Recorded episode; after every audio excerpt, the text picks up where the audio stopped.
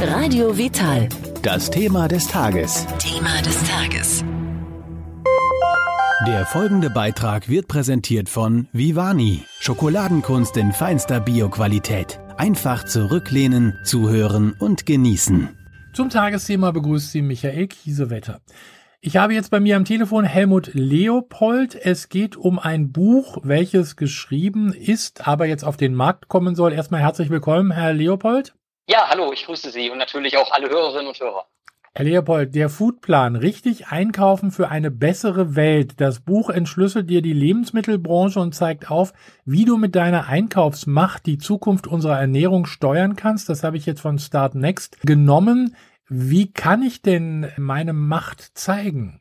Ja, wir können als Verbraucher unsere Macht sehr schön zeigen und ich glaube, wir unterschätzen uns da auch in unserer Einflussmöglichkeit. Wenn man sich mal überlegt, dass allein im Lebensmittelhandel jährlich 160 Milliarden Euro äh, umgesetzt werden. Das ist, entspricht dann 2000 Euro pro Person. Wenn man eine vierköpfige Familie ist, sind das schon 8000 Euro.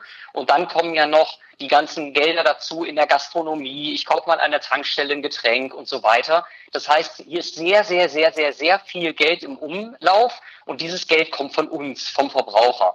Das heißt, wir können mit jedem Einkauf, den wir tätigen, jeden Tag, können wir eine Entscheidung treffen, welche Art der Lebensmittelindustrie wir unterstützen wollen. Und ähm, wenn es einen substanziellen Anteil von Menschen gibt, die das immer wieder in eine bestimmte Richtung drehen, dann ändert sich auch die Ernährungsindustrie. Und da haben wir es wirklich als Verbraucher in der Hand. Aber das Spannende ist halt, äh, wir müssen natürlich wissen und verstehen, wie wir agieren müssten, um es in eine gewünschte, von uns gewünschte Richtung äh, zu drehen. Und das wird in dem Buch halt genau aufgeführt, wird beschrieben, wie sind die Mechanismen dieser Lebensmittelindustrie äh, und wo kann ich äh, ansetzen, wo könnte ich als Verbraucher mal eine andere Entscheidung treffen und damit tatsächlich äh, das Spiel ein wenig verändern. Sie kennen sich ja in der Lebensmittelindustrie ganz gut aus, sage ich mal. War das auch ein Grund, um dieses Buch in Angriff zu nehmen? Ja, auf jeden Fall. Also ich berate jetzt seit knapp 15 Jahren ähm, Lebensmittelhersteller, große, kleine ähm, und, und äh, auch den Handel und sehe da bestimmte äh, Muster, die immer wieder auftreten. Äh, und diese Muster habe ich dann auch äh, in einem Foodblog äh, versucht mal aufzugreifen. Und aus diesem Foodblog wiederum, den es jetzt äh, leider nicht mehr gibt, ist die Idee entstanden, ein Buch zu schreiben, wo ich diese Muster aufschreibe, weil es ist eigentlich, wenn man einmal äh, das Ganze entschlüsselt hat, dann wird es relativ klar, welche Mechanismen das sind und dann wird es auch klar, wo ich ansetzen kann, um diese Mechanismen zu ändern. Weil äh, aus meiner Sicht äh, ist es sehr klar, wir müssen was ändern mit der Art und Weise, wie wir im Moment unsere Lebensmittel produzieren, verarbeiten und konsumieren, äh, werden wir sowohl umweltmäßig gesehen, aber auch gesundheitlich äh, nicht weiterkommen. Warum interessieren sich so wenig Leute dafür? Boah, das ist ja jetzt erstmal eine, eine Unterstellung, dass es wenig Leute sind. Ähm, ich glaube, es interessieren sich sehr viele Leute dafür. Die Frage ist nur, wie man dieses Interesse sozusagen zum Ausdruck bringt. Einkaufen ist ein extrem alltäglicher Prozess. Jeder von uns geht äh, zweimal im Schnitt pro Woche im, im Lebensmittel einkaufen und dazu kommen halt diese anderen Gelegenheiten, wo ich meinte, hier holt man sich mal ein Getränk und da holt man sich mal ein Sandwich oder irgendwas oder geht mittags in der Kantine essen. Ähm, das heißt, es ist ein sehr alltägliches, was wir sehr häufig machen und dem deshalb vielleicht auch keine Bewusstheit und, und keine Bedeutsamkeit beimessen. Und ähm, ich glaube, viele Leute interessieren sich schon für die Themen Ernährung und auch wie unsere Lebensmittel produziert werden. Aber ich glaube, es ist noch nicht in den Köpfen angekommen, dass wir mit dem Vorgang, den wir sehr, sehr häufig tun, nämlich Lebensmittel einzukaufen, äh, aber auch ein sehr aktiver äh, Mitspieler sind und auch sehr leicht was ändern können. Also oftmals hört man ja wirklich auch, ach, ich als Einzelner, ich kann da ja sowieso nichts machen. Ist es nicht wirklich so? Ich sag mal, wenn ich jetzt vor dem Schokoladenregal stehe und äh, da gibt's irgendwie ein großes Angebot wieder von Milka, die ja von Nestlé kommt und Nestlé hat ja auch nicht so den besten Ruf in der Lebensmittelbranche. Äh, dann stehe ich davor und überlege, na ja, äh, ich hätte jetzt gerne die Tafel, wenn ich die jetzt nicht kaufe, kann ich damit wirklich was bewirken als Einzelner? Ja, beides ist absolut ähm, richtig, was Sie gesagt haben. Man hat oftmals das Gefühl, ich jetzt mit meinem Einkauf für 20 Euro hier, ich habe ja eben die Zahl von 160 Milliarden genannt, dann sind 20 Euro ja gar nichts. Ähm, aber äh, trotzdem ist es so, dass ich als Einzelner etwas bewegen kann.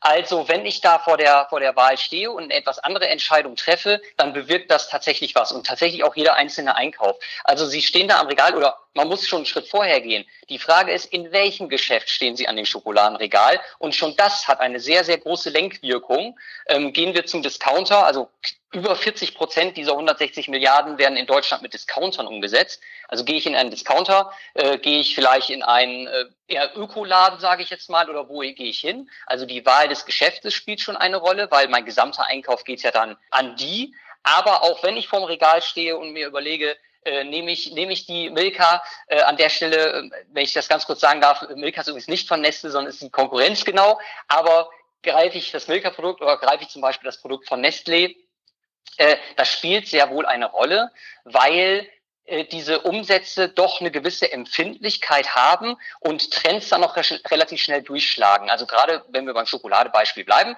da kam dann irgendwann der Trend, dass halt ähm, äh, mehr auf 80 Prozent, 85 Prozent, 70 Prozent äh, äh, Kakaoanteil gegangen wurde. Und dann ist das auf einmal so ein Hype und dann greifen halt sehr viele Leute plötzlich zu etwas anderem und plötzlich sehen sich dann auch die großen Hersteller genötigt, diesem Trend hinterherzulaufen. Also als Verbraucher kann ich mit einem einzelnen Einkauf einen, einen Beitrag dazu leisten, äh, eine, eine Veränderung in der Produktauswahl herzustellen. Also Nestlé hat so viele Unterfirmen, da kann man schon mal ein bisschen durcheinander kommen.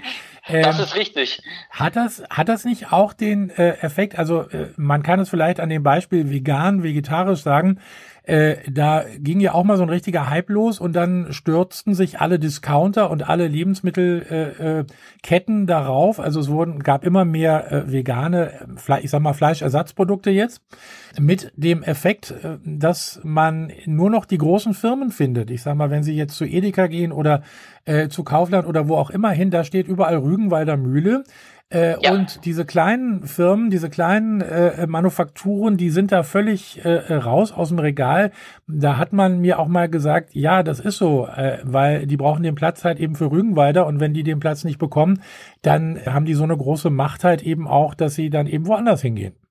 Ganz genau, das ist äh, absolut richtig. Äh, das ist ein sehr schönes Muster, was Sie da gerade beschrieben haben. Ein Verbraucher oder woraus auch immer äh, hervorgerufen wird, ein Trend generiert, mhm. der wird vom Verbraucher aufgenommen und natürlich versuchen die etablierten äh, Mitspieler im Handel und bei den Herstellern diesen Trend dann möglichst schnell aufzugreifen, damit äh, der Umsatz nicht an ihnen vorbeigeht. Und dann passiert genau das, dass wir auf einmal eine riesen Bio-Ecke im Aldi haben. Da kann man sich mal fragen, äh, was sind das eigentlich für Produkte? Dann hat man plötzlich die riesen Vegan- und äh, äh Vegetarier-Ecke äh, und findet da äh, aber Produkte, die dann aus, also vegetarisches Produkt, was dann aus Eiklar besteht oder so, wo dann der gesundheitliche Nutzen nun auch nicht besonders viel höher ist. Das sind genau die Mechanismen. Die etablierten Mitspieler versuchen natürlich, ihre Position äh, beizubehalten und versuchen dann diesen Trends möglichst schnell entgegenzuwirken. Und das Zweite, was Sie genannt haben, ist auch eines der großen Probleme. Der Handel nimmt die großen Hersteller rein und der Handel nimmt die vielen kleinen, wirklich super spannenden, tollen Food-Startups. Das sind ganz tolle Geschichten von Menschen, die meist hoch idealistisch sich was überlegt haben für ein besseres Produkt, was nachhaltiger produziert werden kann oder was fairer im, im, im Produktionsland ähm, abgerechnet wird. Äh, die machen sich da wirklich super viel Mühe und dann kommen sie zum Handel und dann sagt der Handel, ja, also jetzt brauche ich erstmal Listungsgebühren, ich brauche eine Garantie, dass du mir die Absatzmenge äh, immer liefern kannst, weil sonst ist mein Regal leer und mein Kunde ist unzufrieden. Ich brauche noch dies, ich brauche jenes und so weiter. Die Hürden sind dann also so hoch, dass diese Food-Startups in den etablierten Handel nicht reinkommen und dann wird dieser Trend wieder aufgefressen von den großen Firmen und letztendlich hat sich dann nur sehr wenig geändert. Jetzt kann man natürlich sagen, trotzdem ist es besser, dass es mehr Fleischersatzprodukte gibt. Aber der Hebel wäre viel schöner gewesen, wenn man dann auch andere Produkte vielleicht gehabt hätte von anderen äh, Herstellern. Ist es denn vielleicht auch so, wenn jetzt, ich sag mal, äh, sich aber dann alle auf diese kleinen äh, Hersteller stürzen würden, dann würden die ja auch auf einmal ziemlich groß werden?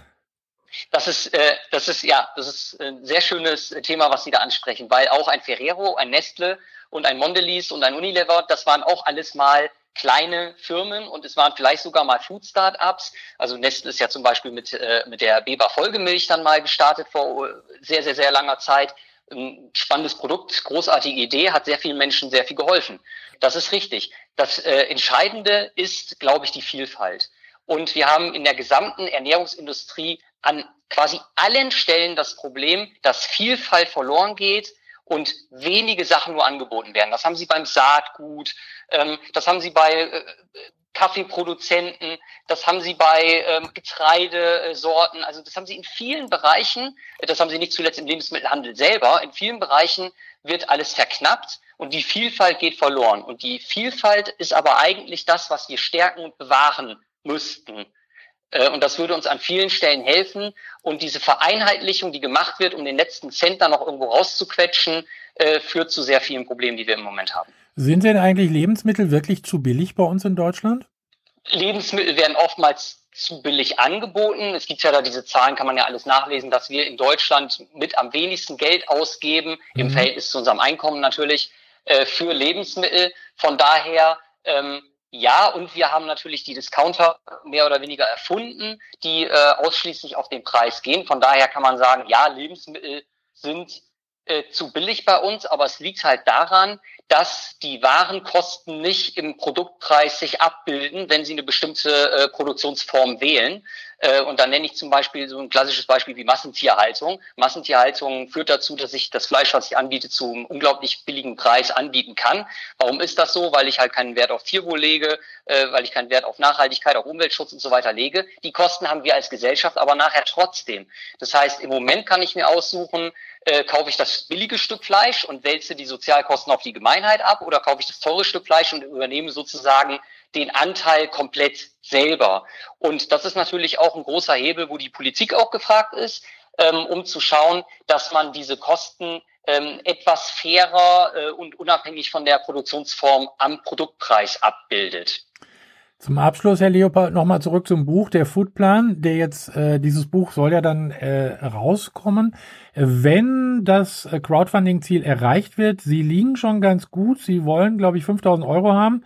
Äh, Richtig. Wir liegen jetzt bei knapp 3000. So ein Buch ist ja auch teuer. Äh, wie lange läuft es jetzt noch und wo kann ich äh, das Projekt finden, wenn ich es jetzt unterstützen möchte?